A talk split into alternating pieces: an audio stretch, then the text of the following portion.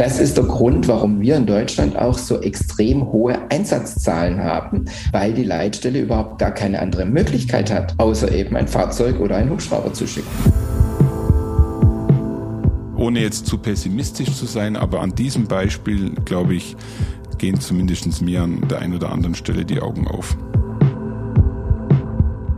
Wir haben weiterhin Probleme und wir haben Gott sei Dank Menschen, die sich darum kümmern, dass diese Probleme gelöst werden. Hand aufs Herz. Der rezeptfreie Mediziner Talk.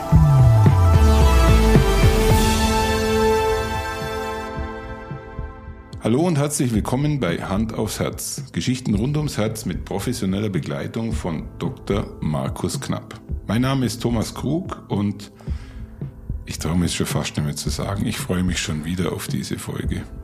Hallo Thomas, du darfst es noch hundertmal sagen von mir aus, wenn du dich immer freust. Und weißt du, was äh, mir vor kurzem aufgefallen ist? Ich habe die erste Folge angehört und da haben wir das ja noch ganz anders gemacht am Anfang. Also wir haben einen totalen Entwicklungsprozess hinter uns. Aber tatsächlich, wir sind jetzt bei der ähm, 81. Folge und ich glaube 78 Mal habe ich diese Begrüßung gewählt. Okay. Aber du hast dich 80 Mal gefreut, auch wenn du es nicht immer gesagt hast, oder? Du schaust mir ja gerade in ein lächelndes Gesicht, also ich glaube, äh, man kann tatsächlich behaupten, dass es mich freut. Markus, wir sind heute wieder mit einem Interview am Start. Ein Interview, was, glaube ich, super spannend wird. Ja. Ähm, was vielleicht auch nicht jeder ad hoc auf dem Schirm hat, aber wenn er sich die zwei Folgen angehört hat, dann wird er teilweise staunen und teilweise auch äh, begeistert sein, was eigentlich ein Mensch bewegen kann. Ja. Ja, Thomas, wir hatten ja schon mal zwei Folgen aufgenommen zum Thema Reanimation. Du erinnerst dich mit dem Kollegen Preusch, da haben wir sehr viel erfahren über die Reanimation als solches, ähm, wie man in der Notfallsituation umgeht und vieles andere mehr. Und heute beschäftigen wir uns mit einer Organisation, einer Stiftung, die sich auf die Fahne geschrieben hat, und zwar seit Jahrzehnten die Notfallsituation in Deutschland zu verbessern. Und es ist die Björn Steiger Stiftung, benannt nach Björn Steiger. Du erinnerst dich, tragischer Fall eines, ja. eines neunjährigen Jungen, der vor über 50 Jahren tödlich verunglückt ist und leider wahrscheinlich in der heutigen Zeit nicht hätte sterben müssen. Ja. Und da hören wir jetzt gleich noch, noch sehr viel dazu. Wir haben erreicht, und da sind wir sehr stolz drauf, dass der Vorstandsvorsitzende und Präsident der Björn Stiftung, nämlich Pierre-Enrik Steiger, sein Bruder, also der Bruder des verstorbenen Björn Steiger, sich zu einem Interview bereit erklärt hat. Ich glaube, ihr habt tatsächlich ein sehr spannendes Interview geführt und ja, du hast eigentlich schon eine sehr persönliche Frage zu Beginn gestellt. Äh, auf die Antwort sind wir, glaube ich, alle gespannt.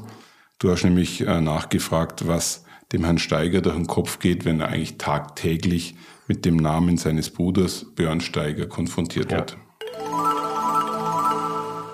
Äh, ich bin mit dem Namen natürlich schon immer groß geworden und ich muss aber dazu sagen, ich habe meinen Bruder selber überhaupt gar nie kennengelernt. Ich bin also ja zwei Jahre erst nach dem Unfalltod von ihm ähm, tatsächlich auch geboren worden und ähm, aus dem Grunde gehört der Name natürlich zur Familie, aber ich persönlich habe äh, aus dem Grunde jetzt keine wirkliche emotionale Bindung äh, zu meinem Bruder.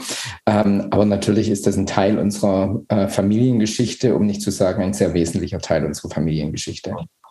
Das heißt, Sie werden auch immer wieder natürlich auf dieses Schicksal angesprochen und es, wie, wie Sie sagen, es ist sozusagen gehört zu Ihrer Familiengeschichte ähm, einfach dazu. Von Anfang an. Ja, vor allen Dingen in Winnenden ist mir das äh, bis tatsächlich fast 30, 35 Jahre passiert und auch jetzt ab und an noch, dass die Leute mich mit dem Namen meines Bruders ansprechen. Ähm, und das ist ihnen dann irgendwann im Gespräch ganz peinlich mit, ach Gott, Sie haben mich mit dem falschen Vornamen angesprochen. Ähm, aber da stehe ich eigentlich schon immer drüber. Ich habe das äh, relativ, ja, ich blende das dann immer aus. Meistens reagiere ich gar nicht drauf.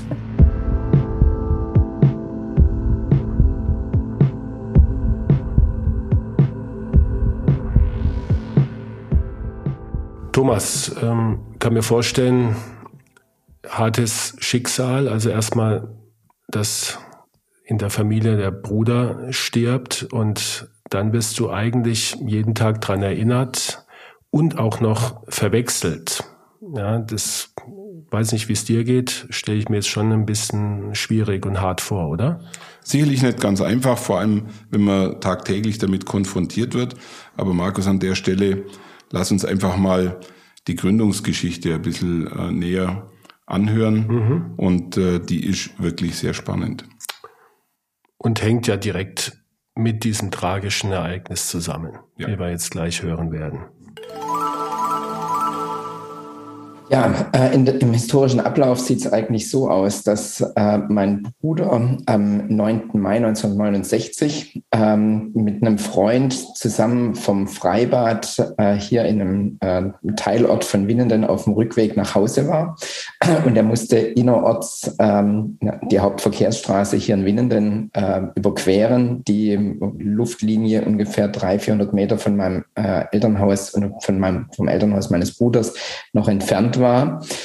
Und dann kam es im Prinzip zu einer Aneinanderkettung ich sag mal, unglücklicher Umstände. Und zwar, es kam direkt in dem Moment ein Gewitterregen äh, runter. Und ähm, die Autos konnten relativ wenig wahrscheinlich in dem Moment auch sehen. Und es kam dann um eine Straßenecke herum ein VW Käfer gefahren. Ähm, und äh, der bremste kurz ab, weil er beim Einschalten seiner Scheibenwischer äh, verschmierte das aufgrund der, des Blütenstaubs und dergleichen.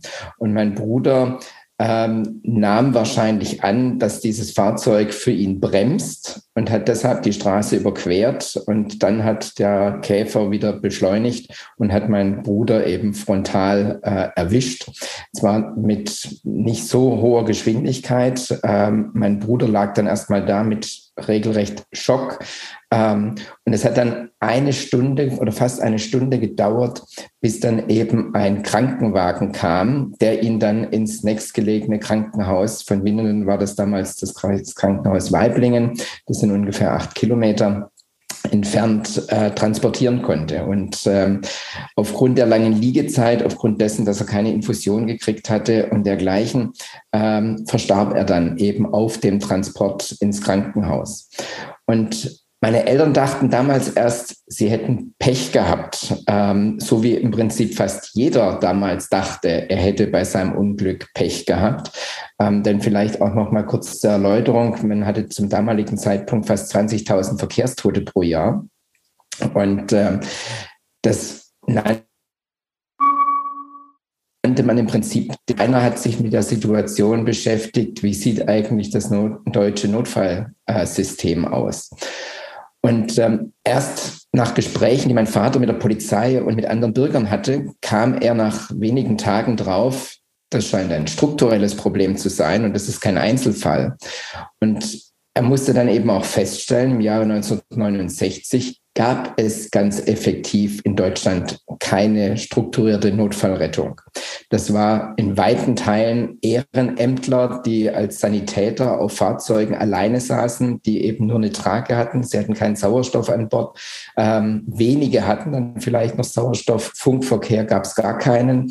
Äh, es wurde über Handzettel die Alarmierung äh, rausgegeben und vor allen Dingen in weiten Teilen der Bundesrepublik Deutschland, weil eben Ehrenamt bestand der Rettungsdienst, der damals gar nicht Rettungsdienst hieß, ähm, eben aus, äh, ja, wie gesagt, Ehrenämtlern und der war nicht 24 Stunden rund um die Uhr besetzt.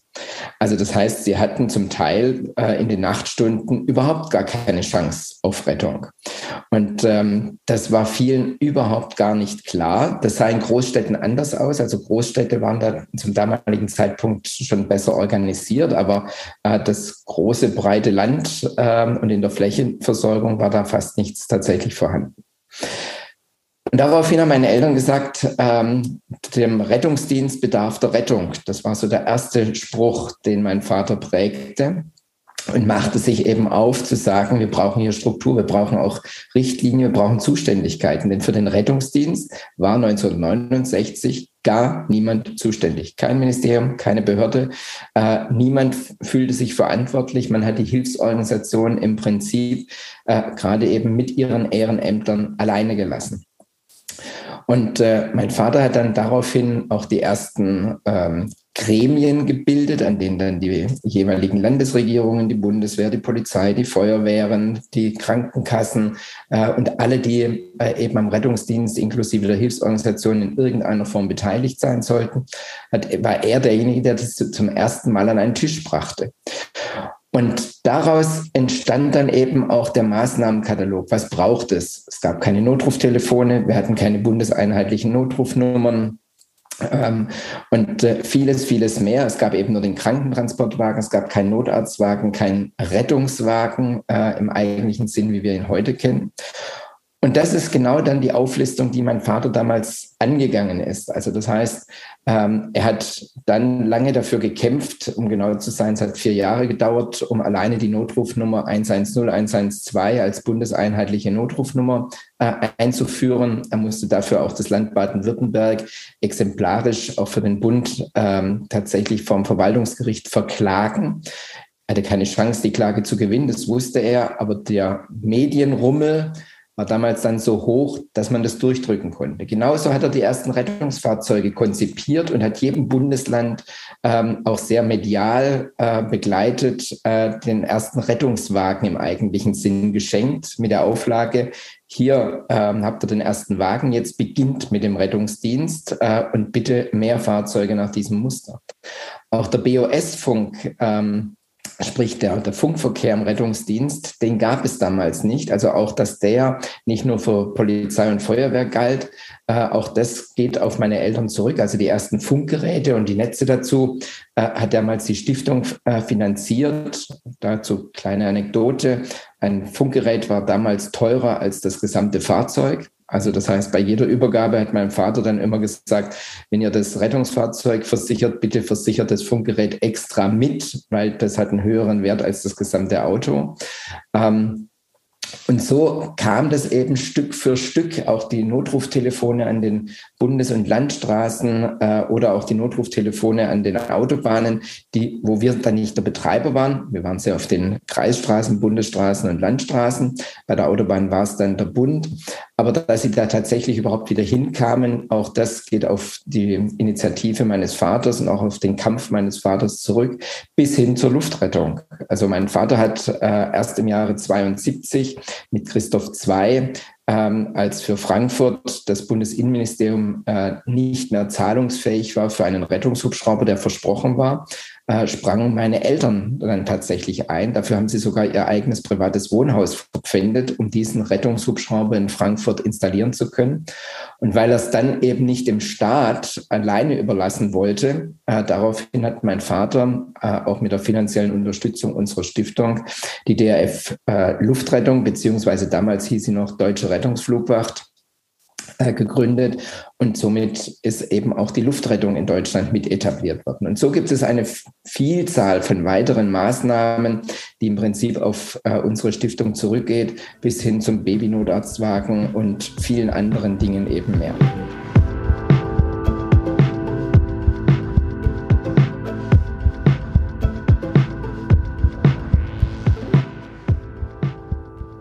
Ja, äh, wenn man die Geschichte so hört von der Björn Steiger Stiftung, dann wird einem erstmal bewusst, wie viele Rädchen ineinandergreifen, die eigentlich sehr häufig auf Initiative äh, seines Vaters irgendwo ins Leben gerufen werden. Ja. Also ich glaube, das ist ein, allein jetzt dieser Exkurs, den wir jetzt eben angehört haben, zeigt ja das, das Lebenswerk äh, von, von dem Vater und der äh, jetzt natürlich in der Stiftung eingeht und, und übernommen wird. Das ist einfach nur beeindruckend. Ja. Wirklich beeindruckend, wenn man sich überlegt, ähm, das Zitat ist, ist mir hängen geblieben, der Rettungsdienst bedarf der Rettung. Also wie, wie äh, aus heutiger Sicht war, äh, fast, fast nicht nachvollziehbar die, ja. der Rettungsdienst in den Kinderschuhen gesteckt hat keine, keine Notrufnummer, was ja für heute selbstverständlich ist. Ja? Für, also jedes kleines Kind kennt die Notrufnummern und, und, und kann sie wahrscheinlich mit drei Jahren schon wählen. Die gab es einfach nicht, um nur ja. ein Beispiel zu nennen. Ja? An die Notrufsäulen erinnern wir uns alle. auch wenn sie jetzt zunehmend verschwinden, weil man jetzt mit der, mit der Handyortung, ja, übrigens auch ein Verdienst von der Björn Steiger Stiftung, ich meine auch von äh, Pierre-Enrik Steiger persönlich. Also das sind, das sind Maßnahmen geschaffen worden, die ich weiß nicht, wie viel Leben in Deutschland gerettet haben. Und an der Stelle lass uns mal weiter reinhören. Ähm, ihr habt euch dann auch über das Thema Notarzt und auch deine persönlichen Erfahrungen ein bisschen unterhalten. Ja. Also alles, was Sie jetzt eben beschrieben haben, ist ja äh, das, was ich ähm, vor zehn Jahren oder 15 Jahren, äh, als ich das letzte Mal ungefähr Notarzt gefahren bin. Davor bin ich deutlich häufiger Notarzt gefahren. Es sind eigentlich alles Errungenschaften, die auf die Initiative von, von ihren Eltern bzw. der Stiftung zurückgehen. Das muss man sich einfach nochmal verdeutlichen. Mich würde interessieren, was Ihre Eltern waren Unternehmer, wenn ich äh, richtig informiert bin. Ähm, Architekt. Also mein Vater war Architekt. Architekt. Genau. Er ist es auch tatsächlich bis zum Jahre äh, 2012 noch geblieben. Äh, also er hatte ein sehr gut florierendes Architekturbüro. Thomas, da muss ich jetzt doch kurz unterbrechen, wenn jetzt mal das Wort Architekt fällt. Also in unserem Podcast hast du ja nicht viel Gelegenheit, dein, deine eigene Profession mal äh, irgendwie zu zeigen. Als äh, studierter Bauingenieur will ich dich jetzt wirklich, äh, und das ist eine ernst gemeinte Frage, ist da ein Architekt prädestiniert, so ein Problem analytisch anzugehen oder zu planen? Architektur hat irgendwas mit Planen zu tun. Was ist da deine Meinung? Ja, Markus, das ist tatsächlich eine schöne Gelegenheit, einmal meinen, meinen Beruf etwas in ein ordentliches Licht zu stellen. Die Architektur ist aus meiner Sicht prädestiniert, genau sowas auf den Weg zu bringen. Hier geht es darum, ähm, strukturiert ein Problem zu analysieren und dann mit Prozessen versehen, Lösungen anzubieten und diese Lösungen auch ordentlich kontrollieren zu können. Und ich, ich habe das Gefühl, wenn man jetzt so diese Werde, den Werdegang sich anschaut, dann braucht man genau ja so eine Ausbildung. Natürlich braucht man auch die Energie und die Kraft, das alles umzusetzen und vielleicht auch die finanziellen Mittel. Aber ich glaube, dass das äh, die Ausbildung eines Architekten da schon sehr viel mitbringt, um solche ja, Themen angehen zu können. Hm, vielleicht kein Zufall. Ja. Ähm, was sicherlich auch dazu gehört, eine entsprechende Persönlichkeit. Und das war meine nächste Frage an Herrn Steiger. Was, was war sein Vater für ein Mensch? Wie ist er damit umgegangen? Und das äh, habe ich ihn gefragt. Hören wir mal in die Antwort rein. Sehr gern. Was, was war Ihr Vater für ein Mensch? Was war, natürlich die Motivation ist klar.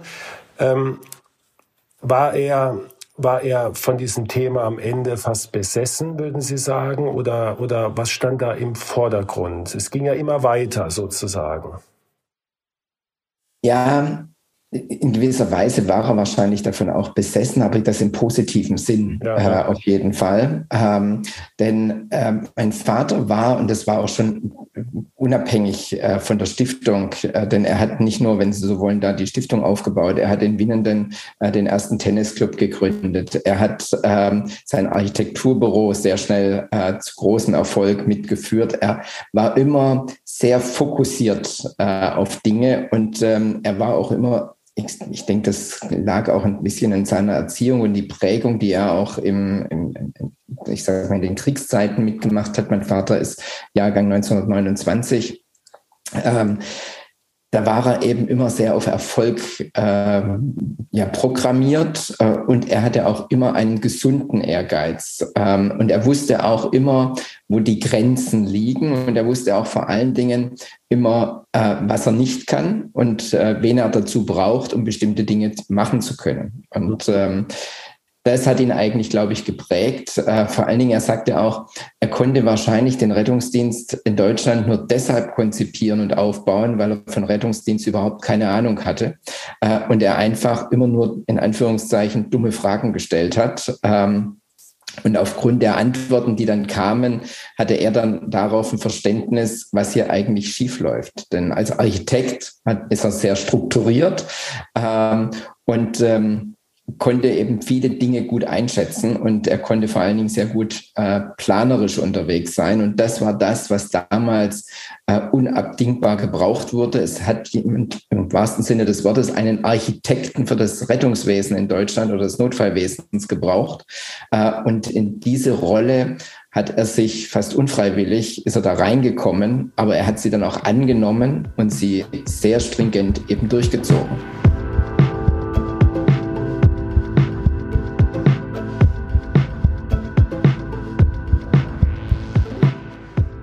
Ja, die Folge äh, wird für mich immer charmanter. Jetzt sprechen wir vom Architekten der Notfallversorgung. Ich finde das eigentlich sehr treffend auf den Punkt gebracht.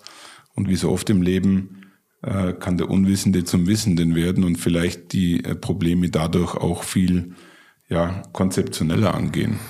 Ist ein, ist ein sehr interessanter Ansatz zu sagen, ich kann eine Struktur reformieren oder umstrukturieren, weil ich keine Ahnung habe und deswegen dumme Fragen stelle und dann die richtigen Fragen stelle und entsprechend dann die Ergebnisse erziele, die ich haben möchte, nämlich dass, dass bessere Antworten gefunden werden. Wobei ich kann mir vorstellen, dass das auch für ihn damals sehr schwierig war, weil als, äh, als sage ich mal, nicht Fachmann in einer Welt irgendwas durchzusetzen, wo viele da sind, die es wahrscheinlich damals besser gewusst haben, ich glaube, er hat wirklich verdammt viel Durchsetzungskraft ja. gehabt. Und wenn ich dich loben darf, Thomas, du stellst in unserem Podcast auch immer als Laie die richtigen Fragen. Ja, also eine kleine Parallele sehe ich da auch. Architektur ja? der Kardiologie. genau. Keine Ahnung und stellst richtige Fragen. Das ähm, Freut mich, dass du das so siehst. Ja, ich habe dann auch eine Frage gestellt. Und zwar wollte ich wissen, wie geht's denn jetzt eigentlich weiter? Ähm, was hat denn die, die Stiftung überhaupt für Ziele? Es ist ja alles etabliert, es ist alles aufgestellt, es funktioniert ja alles gut. Und die Antwort darauf, die hat mich dann schon ein bisschen überrascht, weil so, wie wir meinen, dass eigentlich alles funktioniert, scheint es wohl doch nicht zu sein, Thomas. Ja, also durchaus überraschend. Jetzt muss ich Sie fast schocken, weil Sie gerade gesagt haben, wir sind doch gut ausgebaut und dergleichen. Ähm, wir haben fast die Position, dass wir sagen, ähm, die Notfallversorgung in Deutschland äh, fällt momentan fast auf das Niveau äh, von vor 50 Jahren wieder zurück, allerdings auf anderem äh, oder aus anderen Gründen. Ähm, wir können mit Fug und Recht in Deutschland sagen, wir haben mit das best ausgebildetste Personal, wir haben mit Fug und Recht ganz sicher das beste Equipment äh, am Start. Aber die politischen Rahmenbedingungen, in denen sich der Rettungsdienst, äh, vor allen Dingen die Notfallversorgung aktuell bewegt, ähm, die schiebt uns auch im gesamteuropäischen Vergleich auf einen der hintersten Plätze wieder zurück. Und ähm, die Notfallversorgung ist desaströs tatsächlich äh, zum jetzigen Zeitpunkt, weil wir ganz viele Entwicklungen verschlafen haben in Deutschland ähm, und sich die Politik einfach wirklich sehr massiv auf den Füßen steht. Nur ein Beispiel. Sie kennen ja das Berufsbild Notfallsanitäter. Das ist eigentlich ein Bundesgesetz mit einer bundeseinheitlich ausgerichteten Ausbildungsstruktur. Und trotz alledem ähm, ist die Vorgabe, was ein Notfallsanitäter im Einsatz darf, äh, nehmen wir jetzt Baden-Württemberg, von Landkreis zu Landkreis komplett unterschiedlich. Äh, also nicht jeder, ähm, beziehungsweise sogar nur die wenigsten Notfallsanitäter dürfen dementsprechend als Beispiel Schmerzmittel verabreichen. Dazu müssen sie einen Notarzt anfordern. Und das wiederum verlängert bei vielen Einsätzen einfach äh, die Zeiten, bis ein Patient entsprechend versorgt wird, bis ein Patient auch überhaupt abtransportiert äh, werden kann. Ich kann Ihnen dann die absurdeste Situation erzählen, die ich selbst erlebt habe auf, bei einem Fußballspiel meines Sohnes. Äh, der ist, war damals zehn Jahre alt. Ähm, da hat sich der Torwart der gegnerischen Mannschaft den Unterarm mehrfach gebrochen. Ganz, ganz blöde Situation. Der Rettungsdienst war nach drei Minuten da. Die konnten ihn aber nicht abtransportieren, weil sie gesagt haben, wir können den ohne Schmerzspritze nicht fahren. Das geht nicht ins tatsächlich nur fünf Kilometer entfernte Krankenhaus. Jetzt war, das war damals Remsmuckreis, ähm, oder es war in Weiblingen direkt, ähm, war äh, kein Notarzt in dem Moment verfügbar. Und kein Scherz, wir haben eine Stunde wiederum äh, gewartet, bis der Rettungshubschrauber kam. Der landete dann auf dem Sportplatz nach einer Stunde. Die gesamte Crew ist im Hubschrauber sitzen geblieben.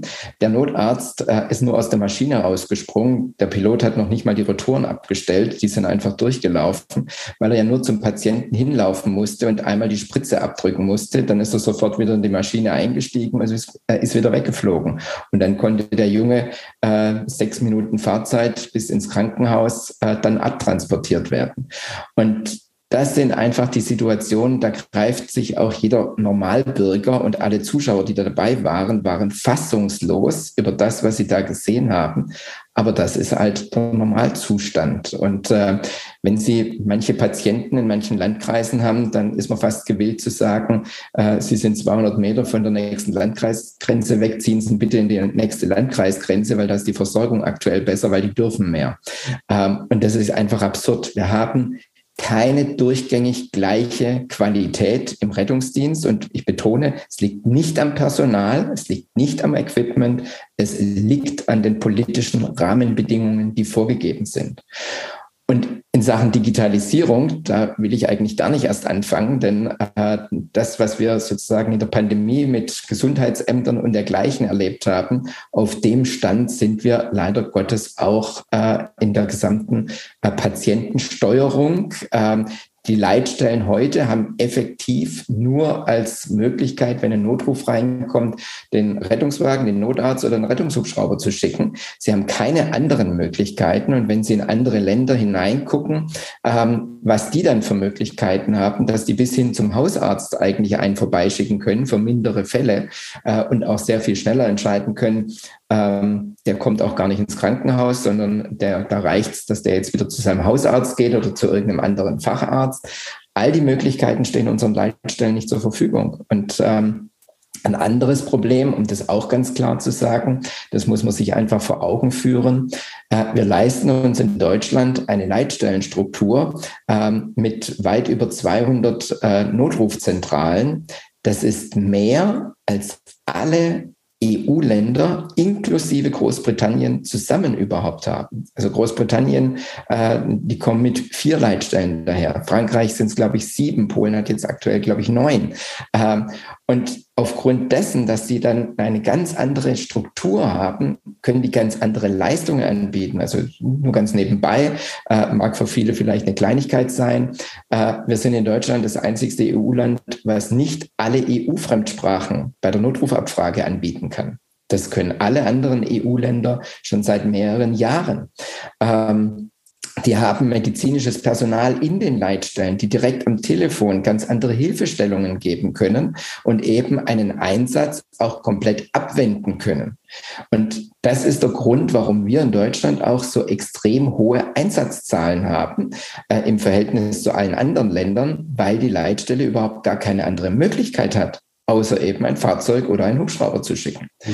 Und da haben wir ein ganz großes strukturelles Problem und wir haben auch ein Digitalisierungsproblem an der Stelle. Das geht auch so weit, Sie können ja keine Einsatzdaten von einer Leitstelle zur anderen übermitteln. Das liegt schon daran, weil jede Leitstelle hat ein anderes Leitsystem.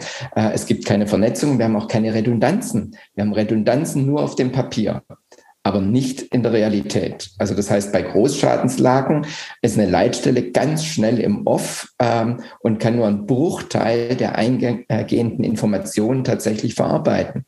Und das ist, wenn Sie sich im gesamten europäischen Ausland äh, oder auch USA, Südafrika, Australien, Neuseeland und so weiter angucken, da schütteln die den Kopf, wie wir uns organisiert haben und wie das eben in anderen Ländern läuft. Und an diesem politischen Brett da bohren wir schon sehr heftig und ähm, wir werden das sicherlich jetzt auch in naher Zukunft sehr viel stärker mal der Öffentlichkeit klar machen, in welchem System wir uns hier eigentlich befinden und wo die Probleme liegen, weil ich behaupte, 98 Prozent der Deutschen ist überhaupt gar nicht klar, dass der Rettungsdienst eigentlich schon wieder der Rettung bedarf.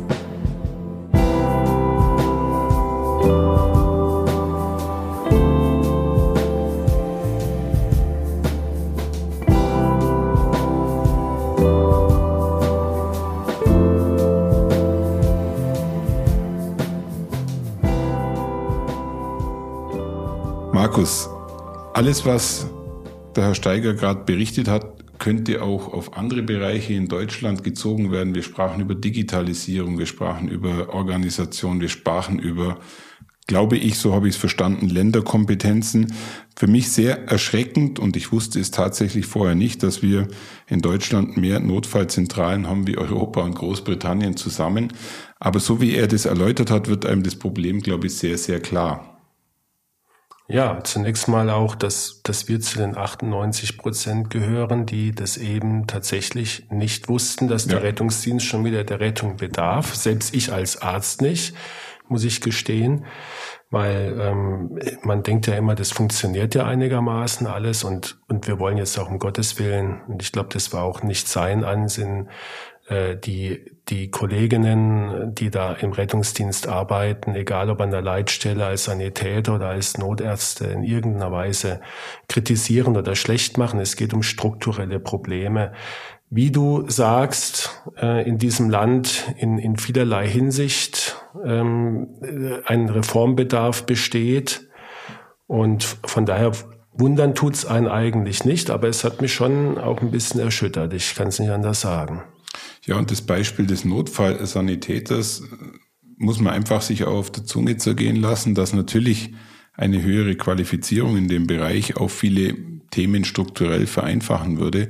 Das erinnert mich so ein bisschen an Pflege, an Altenpflege, an unsere Kindergarten, äh, Erzieherstrukturen. Also das, was er gerade geschildert hat, hat ein bisschen so, äh, gibt einem das Gefühl, dass wir ein strukturelles Problem haben, das sich wie ein roter Faden eigentlich durch unsere Republik durchzieht. Ohne jetzt zu pessimistisch zu sein, aber an diesem Beispiel, glaube ich, gehen zu mir, äh, zumindest mir an der einen oder anderen Stelle die Augen auf.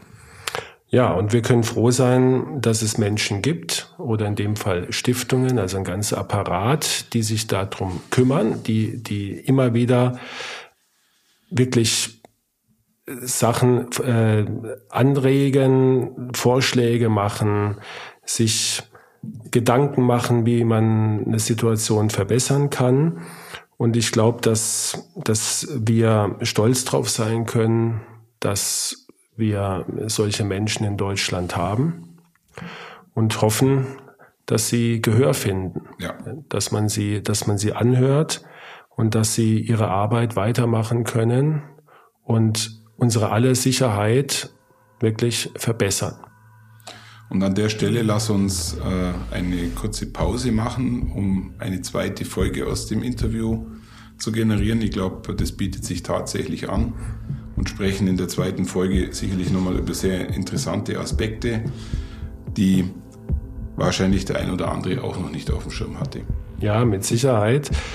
Vielleicht fassen wir die Folge doch kurz zusammen, weil es viel war. Und ja. ähm, wir haben bewusst in diesem Interview auch den Herrn Steiger sehr lange sprechen lassen, weil das uns so wichtig ist, dass, dass man da auch im Kontext mal erfährt, was, was in Deutschland, was das Rettungswesen anbelangt, los ist. Wir haben erfahren, dass er in seiner Familie durch den tragischen Unfalltod seines Bruders das Thema Rettungsdienst ähm, zu einer ja fast Besessenheit wurde. Das vielleicht das Glück war, dass der Vater mit seinem Beruf und seiner Persönlichkeit, die er hatte, dieses Thema aufgegriffen hat, dass er diese, diese Tragik genutzt hat und es zeugt äh, schon wirklich von einer großen Persönlichkeit, nicht daran zu zerbrechen, sondern aus diesem tragischen Schicksal eine Kehrtwendung zu erreichen und das, die Sache praktisch für die Allgemeinheit, für die, für die Bevölkerung zum, zum Positiven zu, zu wandeln. Finde ich sehr beeindruckend. Ja, und Markus, wir haben erfahren, dass sehr viele Dinge, die für uns heute als normal anzusehen sind, auf seine Initiativen zurückgingen, wie zum Beispiel die Notfallnummern, die für uns vollkommen gängig sind, dass es Funkgeräte gibt in einem ähm, äh, Krankenwagen, dass es überhaupt einen Rettungswagen gibt, der ordentlich ausgestattet ist. Ich glaube, das könnte man noch weiterführen. Die Notfallsäulen, die auf der Autobahn äh, standen und immer noch stehen. Rettungshubschrauber, Babynotarzt also, in den letzten Jahren. Ganz tolle ähm, Erfindungen in Anführungsstrichen. Und äh, die wir uns heute alle gar nicht mehr vorstellen können, dass es die nicht gibt. Ja. Und last but not least ähm, haben wir uns täuschen lassen, wie viele vielleicht auch, und denken, wir haben einen perfekt organisierten Rettungsdienst. Und da ist uns am Ende dieser Folge doch schon so ein bisschen die Augen geöffnet worden. Wir haben weiterhin Probleme und wir haben Gott sei Dank Menschen, die sich darum kümmern, dass diese Probleme gelöst werden. Und in der nächsten Folge werden wir dann mal ein bisschen konkreter, ja. weil auch ein Projekt von der Björn Steiger Stiftung ist, die äh, Landkreise herzsicher zu machen und darüber werden wir in der nächsten Folge und auch in der ein oder anderen, die noch danach kommt, noch ein bisschen mehr erfahren. Somit spannen wir den Bogen zu unserem Herzensthema. So ist es. Thomas, vielen Dank. Heute haben wir eher wenig geredet und findest äh, du. Beim nächsten Mal reden wir wieder ein bisschen mehr. Alles klar. Bis zum nächsten Mal. Mach's gut.